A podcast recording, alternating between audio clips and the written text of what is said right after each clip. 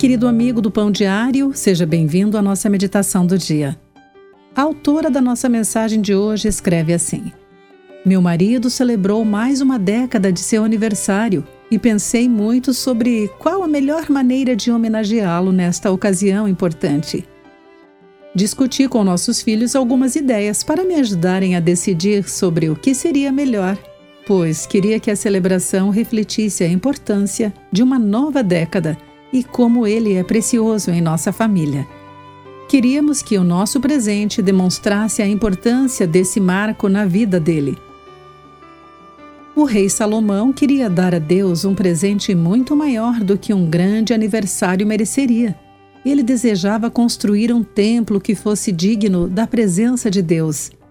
Para garantir matérias-primas, enviou mensagens ao rei de Tiro e lhe escreveu que o templo seria enorme pois o nosso Deus é maior do que todos os outros deuses.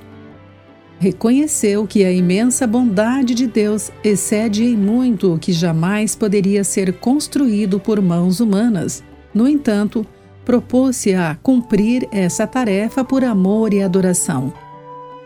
Nosso Deus é realmente maior do que todos os outros deuses.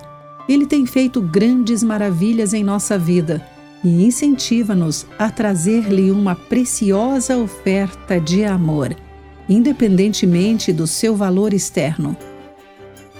Salomão sabia que a sua dádiva não seria suficiente para o que Deus merece, mas assim mesmo, com alegria, colocou sua oferta diante do Senhor. Podemos fazer isso também. Querido amigo, a dádiva mais preciosa que podemos dar a Deus é o nosso amor. Pense sobre isso. Eu sou Clarice Fogassi e essa foi a nossa meditação Pão Diário do Dia. Acesse o nosso site pãodiario.org para conhecer nossos recursos e solicitar o seu devocional Pão Diário, nos escreva através do e-mail rádio@pãodiario.org.